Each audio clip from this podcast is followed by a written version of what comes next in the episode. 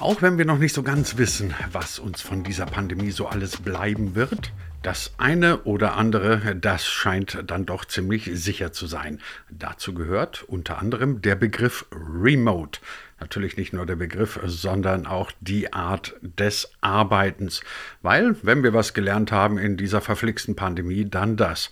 Das geht ganz gut, wenn nicht alle an einem Platz sitzen, sondern wenn man Menschen miteinander vernetzt. Und am Ende des Tages spielt es eigentlich gar keine so große Rolle, wo die denn jetzt sitzen. Tja, unsere Großväter wären wahrscheinlich entsetzt angesichts der Vorstellung, dass es keine Stempelkarten mehr gibt und man nicht mal mehr das Büro betreten muss. Tja, so ist das an der Schwelle zum Jahr 2022. Inzwischen gibt es ganze Firmen, die so arbeiten. Und was soll ich euch sagen? Das tut diese eine Firma, über die wir heute reden, nicht erst seit der Pandemie, nicht also seit dem gefühlten gestern. Die Firma, von der wir reden, heißt Storyblock, produziert ein Headless CMS, ein Content Management System sozusagen. Und wir reden natürlich nicht nur darüber, wie dieses Ding funktioniert, sondern wie es Storyblock geschafft hat, sich komplett remote zu organisieren und damit wahnsinnig glücklich zu sein. Wir unternehmen dabei, klein Spoiler, auch einen virtuellen Ausflug nach Südamerika. Tja, und der Mann, mit dem wir heute sprechen, das ist der CEO von Storyblock. Sein Name ist Dominik Angerer und er ist zu Gast in dieser neuen Folge von D25, dem Digitalisierungspodcast von Hybrid 1. Und wenig überraschend, auch diesen Podcast mit Dominik Angerer haben wir remote aufgenommen. Ihr bekommt uns überall da, wo es gute Podcasts gibt. Mein Name ist Christian Jakubetz und ich wünsche euch spannende 20 Minuten. Dominik Angerer, wenn man sich Ihre Vita anschaut, dann stellt man fest, Sie waren mal das, was man einen klassischen Freelancer nennt. Jemand, der sich quasi im Bereich IT, Software als allein Einzelkämpfer ja, durchgeschlagen klingt immer so negativ, aber es hat ja für Freelancer ist es ja oft so ein Durchschlagen, ähm, sich durchgeschlagen hat. Jetzt sind Sie Gründer und CEO eines Unternehmens namens Storyblock. Wir kommen später noch drauf, was Sie genau machen. Ähm, und das machen sie jetzt seit sechs Jahren, haben eine Finanzierungsrunde ähm, abgeschlossen, bei der relativ viel Geld im Spiel war. Deswegen erstmal die ganz banale Frage, wie macht man das, dass man vom Einzelkämpfer auf einmal zum CEO und Gründer eines millionenschweren Unternehmens wird? Das ist eine sehr gute Frage. Also äh, ich muss gestehen, wir haben, wir haben einen kleinen Zwischenstep gemacht. Und zwar waren wir und ich sage jetzt die ganze Zeit wir, weil äh, Alexander und ich beide eine ähnliche Story haben. Alexander ist mein Co-Founder. Ähm, wir haben beide eigentlich als Freelancer gearbeitet, also entweder als Designer oder als Entwickler. Und äh, wir haben tatsächlich, bevor wir mit Storyblock gestartet haben, in einer Agentur in Österreich angefangen. Das heißt, wir waren zwar nebenbei immer selbstständig, haben nebenbei immer eigene Projekte gehabt, aber wir haben tatsächlich gemeinsam in der Agentur gearbeitet. Dort in dieser Agentur haben wir eigentlich zusammen bereits ein Team geleitet, äh, eben Frontend bzw. Backend-Team, dann das Service- und Maintenance-Team. Und lustigerweise war das CMS-Thema bei uns immer ganz, ganz weit oben. Und ähm, für uns war dann eigentlich der Schritt ganz klar, hey, wir haben, wir haben da einen kleinen Prototypen gebaut. Der Prototyp kam extrem gut an bei Kunden. Und irgendwie haben wir uns ziemlich viel Zeit gespart, also bis zu 60 Prozent von jedem Projekt. Und wir dachten uns dann, hey, eigentlich, ganz ehrlich, es gibt auch andere Agenturen, die genau das haben wollen, die eigentlich ein bisschen Geld sparen wollen und gleichzeitig ein besseres Produkt hergeben wollen. Und äh, ja, wir haben dann 2017 die Firma gegründet und gestartet. Und wir haben lange niemanden eingestellt. Wir waren tatsächlich bis Ende 2019 immer noch zu zweit. Also dieses Umstellen vom Freelancer beziehungsweise dann eben in der Agentur zu, ja, wir stellen jetzt spontan mal 60 Leute ein. Ja, das hat ein bisschen gedauert. Ist das, ist das so ein bisschen eine Blockade, die man da möglicherweise im Kopf hat? Also man ist ja als Freelancer gewöhnt, man macht letztendlich alles selber. Ne? Jede kleine Rechnung, die Buchhaltung, am Computer geht irgendwas nicht, die Telefonanlage mag gerade nicht. Kurz gesagt, sie machen alles. Und das macht man ja nicht nur, weil man das so wahnsinnig gerne macht, sondern auch, weil man sich natürlich damit einen Haufen Geld sparen kann, den man sonst für Personal ausgeben muss. Ich kann gut nachvollziehen, was Sie meinen. Ähm, war das dann so eine Blockade, so eine innere Hürde, über die man erstmal drüber gehen muss und sagt, okay, und jetzt geben wir Geld für Leute aus, die das tun, was ich eigentlich selber auch könnte? Tatsächlich gar nicht. Es war eher, also vielleicht ganz kurz dazu, 2017 haben wir gestartet und wir waren eigentlich nach einem Monat profitabel. Das heißt, wir hätten da auch kein Problem gehabt, Leute einzustellen. Mit äh, Ende 2019 waren wir in einem sehr guten, guten Umsatz quasi schon unterwegs, mit einem siebenstelligen zu zweit und eigentlich war das Thema, hey, wir holen uns jetzt wieder wen dazu oder so, einfach nie aufgekommen. Wir waren einfach so fokussiert, also für uns war es extrem wichtig, Fokus zu haben und das Produkt weiterzubringen. Und diese Kundengespräche waren für uns auch immer noch Feedback und dabei ist halt irgendwie ein Vertrag entstanden und noch ein Vertrag und noch ein Vertrag. Und eigentlich war so der Punkt gar nicht so sehr vom, vom, vom Mindset, eher von dem, hey, wir müssen, damit wir einfach den Service so gut weiterführen können wie bisher, Leute einstellen. Und das war der Moment, wo eigentlich Alexander und ich beide geswitcht haben von wir machen alles selber zu wir suchen uns jetzt Leute. Wir suchen jetzt wirklich Leute, die uns genau das, was wir jetzt gerade machen, noch besser machen können. Das war dann eher so 2020, äh, Anfang 2020 äh, der Fall. Und da hatten wir recht Glück. Wir haben extrem gute Investoren. Also wir haben jetzt aus Österreich FreeVC, in London haben wir äh, First Minute dazu genommen, als auch äh, Founders Factory. Und Founders Factory ist ein Acceleration-Programm. Ähm, das heißt, Alexander und ich sind beide nach London gegangen, haben innerhalb von drei Monaten quasi alles an Wissen ins Hirn geprügelt bekommen, was irgendwie möglich war, würde ich mal sagen. Und ähm, im März haben wir dann tatsächlich bereits unseren VP of Sales eingestellt zum Beispiel. Und ja, dann ging es eigentlich ganz schnell. Ende 2020 waren wir dann auf einmal schon 24 Leute und jetzt sind wir knapp 60 Leute. Vielleicht muss man ganz, ganz kurz zwischendrin erklären. Wir reden immer davon, Ihr Unternehmen, was Sie machen, was Sie machen ein CMS, ein CMS namens Storyblock, soweit ich das verstanden habe, ein klassisches Software as a Service Modell. Ähm, A, vielleicht erklären Sie es nochmal ein bisschen präziser, als ich das jetzt gemacht habe. Und B, was macht ein Storyblock dann so besonders? Weil ich meine, CMS als Laie würde ich da jetzt sagen, naja, CMS gibt es wie Sand am Meer. Warum sollte ich jetzt eures nehmen? Ja, das ist eine sehr gute Frage. Also äh, wir haben damals auch immer so gescherzt, ja, jetzt bauen wir schon wieder ein CMS, das gibt es doch gar nicht. Und tatsächlich, als wir in der Agentur gearbeitet hatten, äh, wir hatten für dieses Jahr genau ein Ziel, nämlich kein CMS zu bauen. Also wirklich, das war sogar verschriftlicht. Ähm, das Ziel haben wir wirklich sehr verfehlt, muss man dazu gestehen. Ähm, warum haben wir das gemacht? Äh, oder warum haben wir mal gestartet? Vielleicht fange ich damit an. Wir haben äh, eigentlich gestartet, weil diese Content-Management-Systeme, die auf dem Markt waren, äh, einfach nur entweder Marketer begeistern oder Developer. Also es gibt nichts, was beides kann. Und äh, wir hatten irgendwie das Thema, dass unser damaliges Enterprise Content Management System, das wir verwendet hatten, uns äh, gesagt hat, hey, in sechs Monaten stellen wir das Produkt ein und ihr dürft euch was Neues suchen. Und das ist natürlich jetzt nicht so ideal, wenn man eine Agentur ist, die einen Prozess genau mit diesem System mehr oder weniger aufgesetzt hatte.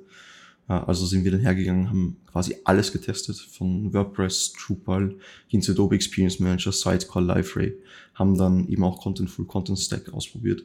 Wir waren dann irgendwie so dem, zu dem Punkt so, hey, äh, dieser Headless-Gedanke, also dieser API-Gedanke, vielleicht ganz kurz hier die Erklärung, was Storyblock eigentlich ist.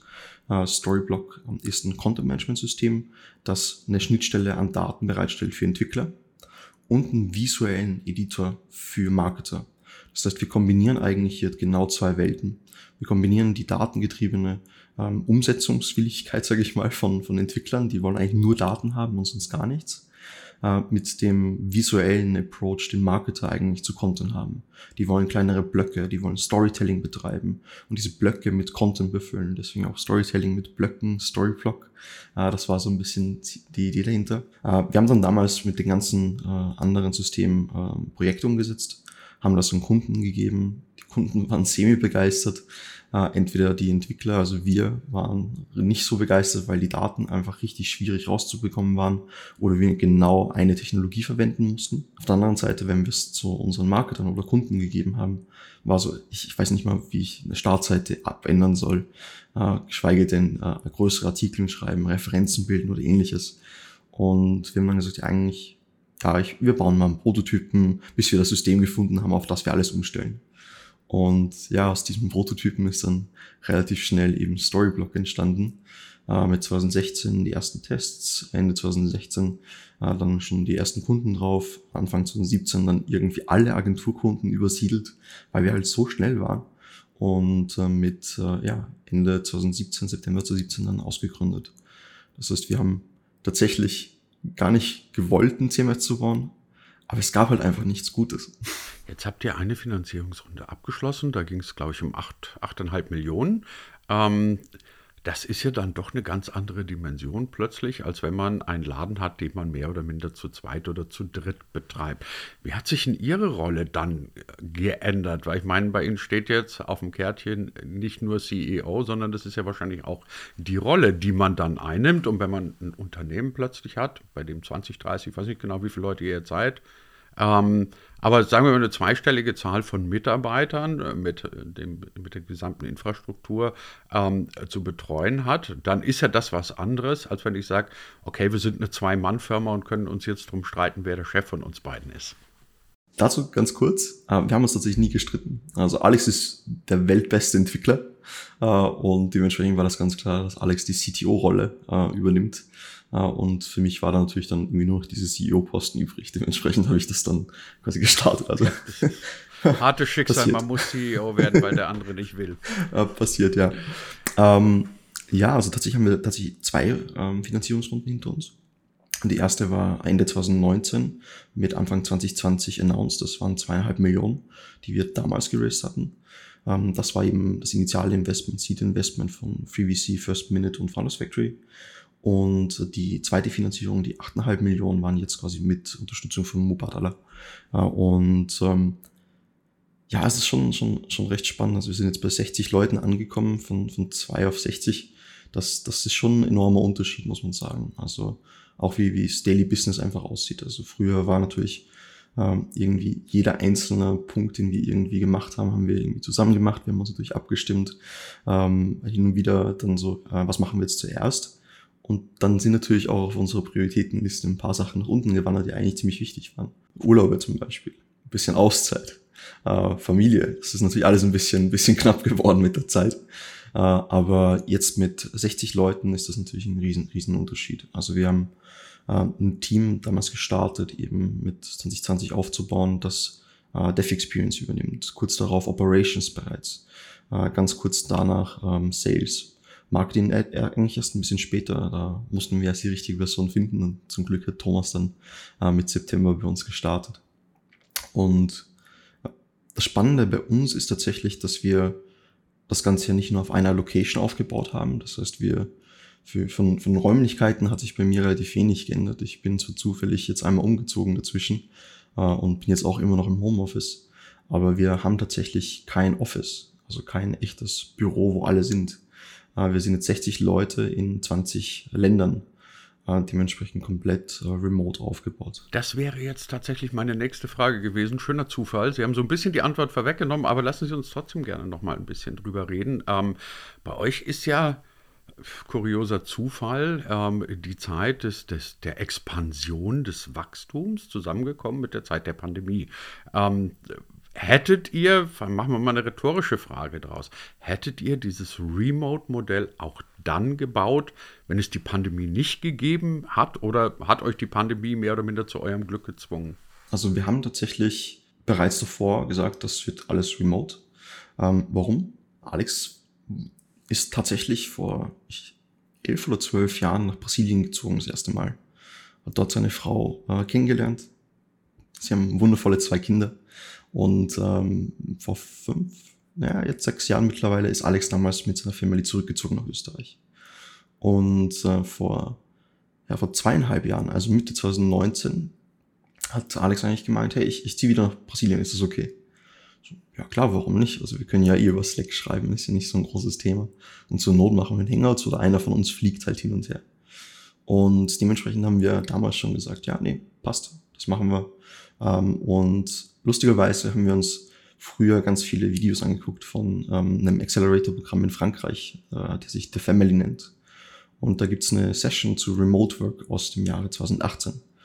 Und äh, den Riesenunterschied, den man als Remote Company einfach haben kann, äh, gegenüber einer Company, die jetzt nur einen einzigen Sitz hat, äh, ist einfach die, der Pool an Leuten, die man erreichen kann, die man einstellen kann, äh, wird einfach wesentlich größer.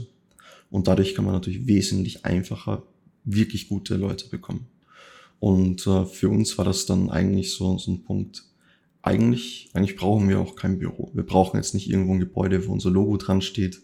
Wir brauchen jetzt eigentlich ja nicht irgendwie Leute nach Linz bringen, auch wenn die Stadt wunderschön ist, äh, aber äh, muss jetzt nicht unbedingt sein. Und ähm, dementsprechend war für uns relativ schnell klar, dass das machen wir genauso. Und haben dann auch tatsächlich unseren ersten Mitarbeiter zufällig zwar in Brasilien gefunden, äh, aber das war dann ähm, wirklich Zufall. das war jetzt nicht beabsichtigt. Ähm, und genau, dementsprechend, ja, Pandemie, das ist ein großer Punkt. Äh, es hat zwar bei uns jetzt vom, vom wirtschaftlichen her relativ wenig Einfluss genommen. Dadurch, dass wir ein Software-Service-Modell sind, haben wir natürlich Subscriptions. Das heißt, jemand, der bei uns was kauft, das ist äh, entweder monatlich, jährlich oder dreijährlich ähm, bereits vertraglich abgesichert. Und wir muss, man muss dazu sagen, als Content-Management-System sind wir meistens auch ein sehr, sehr zentraler Punkt von einem Unternehmen, wenn es irgendwie nach, nach digitaler Publizierung geht. Dementsprechend wird das relativ schwer oder ja, selten ausgetauscht beziehungsweise rausgekickt. Ähm, man muss aber dazu sagen, dass wir, wie soll ich das am besten eigentlich formulieren? Wir haben, wir haben natürlich das Thema, dass wir uns gerne mal sehen würden. äh, das heißt, alle an einem Ort. Und wir dachten so, ja, bei den, nach den ersten zehn, wir machen das, wir fliegen alle an einen Ort, das, das wird sicher klappen. Äh, und das war so im März letztes Jahr. Ähm, da ging es natürlich dann auf einmal ziemlich rund. Also wir waren damals noch in London und da war gerade der Punkt, wo die meisten Flieger zurück nach Österreich komplett äh, gecancelt wurden und alles drum und dran. Und ähm, jetzt scherzen wir schon, wir werden uns das erste Mal alle gemeinsam im Team-Retreat sehen, wenn wir über 100 Leute sind. Der Scherz ist jetzt gar nicht mal so weit weg, weil mit Ende des Jahres haben wir eigentlich das Ziel, 100 Leute zu werden. Zwei Fragen dazu, ähm, die Ihnen möglicherweise ein bisschen, bisschen äh, seltsam vorkommen, aber Sie haben ja das, die Themen selber angesprochen, deswegen würde ich da gerne nochmal nachhaken. Das eine ist, wie funktioniert ein Teambuilding in dem Team, das nur in Anführungszeichen ein virtuelles Team ist? Also, wir haben ja gerade während der Pandemie und jetzt in den ganzen Debatten auch über New Work und solche Geschichten immer wieder die Bedeutung gehört von der berühmten Kommunikation an der Kaffeemaschine, auf dem Flur etc. Das fällt ja total wach. Das äh, total wach, total weg.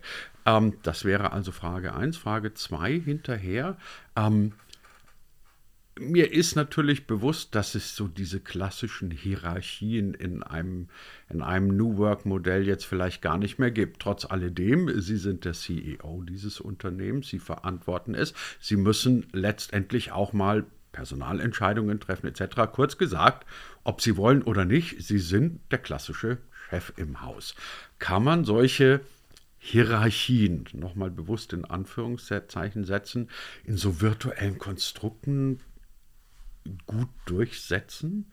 Also ich stelle mir immer vor, es ist was anderes, ob ich jetzt meinem CEO begegne in dessen Büro oder ob ich ihm in einem Zoom-Call gegenüber sitze. Beziehungsweise das dann vielleicht noch schnell als dritte ergänzende Frage dazu, wie kommuniziert ihr überhaupt? Habt ihr dann irgendwie ein, ein so, so ein Teams-Ding oder wie macht ihr das?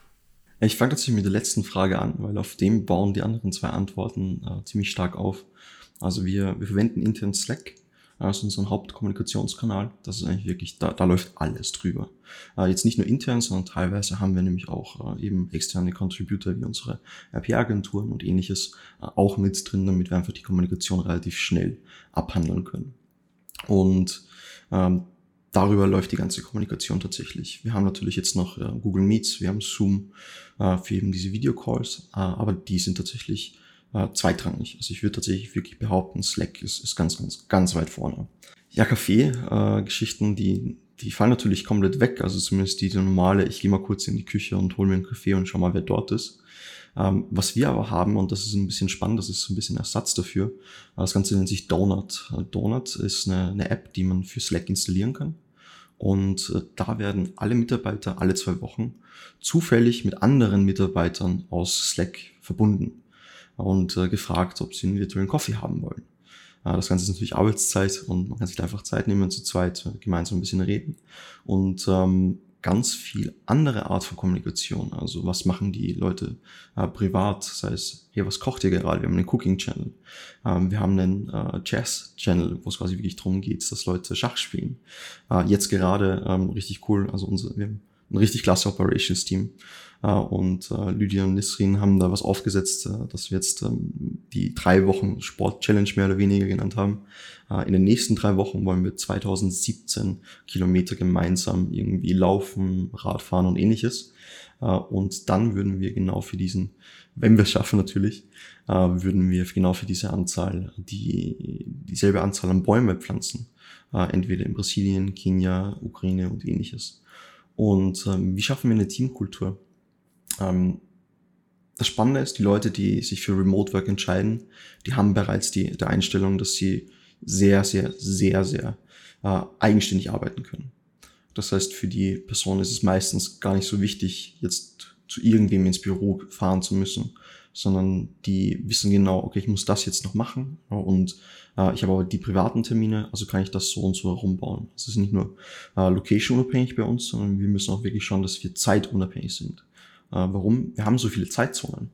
Alleine zwischen Alexander und mir sind aktuell fünf Stunden. Also Alex ist minus fünf Stunden hinter mir. Das heißt, die Sachen, die wir kommunizieren, die können meistens auch gar nicht synchron sein. Und ähm, damit wir da trotzdem irgendwie alle irgendwie zusammenkommen, haben wir so ein Format alle drei Wochen, äh, ein Team-Meeting gemeinsam im Zoom, äh, hands-on quasi für eine Stunde. Äh, wir gehen durch, was in den letzten drei Wochen passiert ist, was in den nächsten drei Wochen passiert, ähm, was wir strategisch irgendwie noch anders machen wollen und äh, auch ein paar kleinere Projekte, die wir announcen. Zum Beispiel, ich drehe mich kurz um. Das habe ich hier ein Cookbook von Storyblock, wo einfach unsere Mitarbeiter gemeinsam Rezepte teilen und wir produzieren das Ganze dann und äh, schicken das an, an unsere Mitarbeiter aus zum Beispiel. Ähm, und für heuer haben wir geplant so ein Storyblock Around the World, wo alle quasi so ein bisschen schreiben über ihre Städte, die Lieblingsorte in ihrem Land, wo sie gern hin wollen und was sie schon gemacht haben und ähnliches. Und das wird auch wieder so ein Buch, so ein kleines Reiseführer durch Storyblock. Weil theoretisch könnten wir mittlerweile äh, komplett über die Welt einfach nur durch Storyblock-Mitarbeiter äh, durchgehen, was schon ziemlich, ziemlich cool ist. Und ich glaube, mit dieser Kombination von Coffee Chats plus ähm, so Sachen, die man einfach gemeinsam macht, ähm, auch wenn es jetzt nicht in einem Büro ist, kann man auf jeden Fall eine richtig tolle Kultur aufbauen. Zumindest, zumindest wirkt das bei uns auf jeden Fall so. Dominik Angerer Co-Founder und CEO wider Willen, nein, nicht wider Willen, aber sagen wir qua Bestimmung von Storyblock und vor allem jemand, der nicht nur eine Firma mal ebenso aufgebaut hat, sondern eine Firma ganz neuen Stil, ganz komplett remote laufend und wie wir gelernt haben, das mit dem Teambuilding, mit der Kommunikation und mit dem Arbeiten funktioniert trotzdem ganz prima. Dominik Angerer, ganz herzlichen Dank für die vielen spannenden und interessanten Einblicke. Vielen Dank. Herzlichen Dank.